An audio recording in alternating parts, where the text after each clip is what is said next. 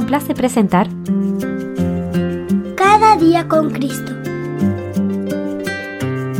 Un programa dirigido a los más pequeños de la familia de Dios y un espacio para meditar en la Biblia y aprender más sobre nuestro Señor Jesús. Este podcast es una iniciativa de granosdevida.cl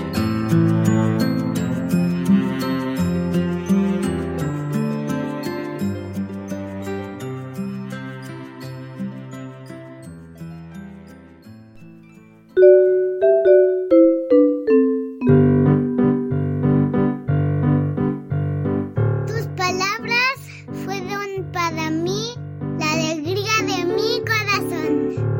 Jeremías 15, 16. Bienvenidos queridos amigos y amigas nuevamente al podcast Cada día con Cristo después de algunas semanas de receso. Espero que vuelvan con todo el ánimo para poder volver a escuchar estas historias que nos hablan acerca de la fidelidad de Dios, del amor del Señor Jesús y tantas otras cosas que hacen tan bien para los corazones de los creyentes, ya sean niños pequeños, niños jóvenes, como adultos e incluso ancianos, que hay algunos que sabemos que escuchan este podcast. Queremos también invitar a nuestros oyentes mayores a visitar nuestro sitio web www.granosdevida.cl y los recursos que allí se encuentran. Por si no lo saben, también editamos un devocional diario con meditaciones bíblicas para cada día, cuyo nombre es El Señor está cerca. El listado con los distribuidores por país pueden encontrarlo en la web www.granosdevida.cl barra ESEC. También pueden buscar el devocional en audio en Spotify con el nombre El Señor está cerca, Meditaciones Bíblicas Diarias. Comencemos ahora con la historia. Dice así. Nadie pensaba que Hudson Taylor, quien no se preocupaba mucho por su salvación, acabaría yendo a China para predicar a otros acerca de cómo ser salvos. Desde que tenía 11 años, cuando estaba en la escuela, él era muy descuidado y cada vez más en cuanto a su propia necesidad de ser salvo. Parecía que le importaba divertirse y tener dinero más que buscar la salvación de Dios. A menudo intentaba convertirse en cristiano y obviamente no lo lograba. Luego empezó a creer que nunca sería salvo, pensando que era mejor disfrutar de todo lo que el mundo podía ofrecer, porque no había esperanza para él, por lo menos a simple vista. Eso no recuerda un versículo de personas que dicen, comamos y bebamos, que mañana moriremos. ¿Puedes encontrar ese versículo en tu Biblia? A los 15 años, Hudson conoció a unos hombres que afirmaban que la Biblia no era verdad. Él aceptó rápidamente sus argumentos, agradecido por alguna esperanza de escapar del destino que le esperaba a los impíos si realmente la Biblia era verdadera.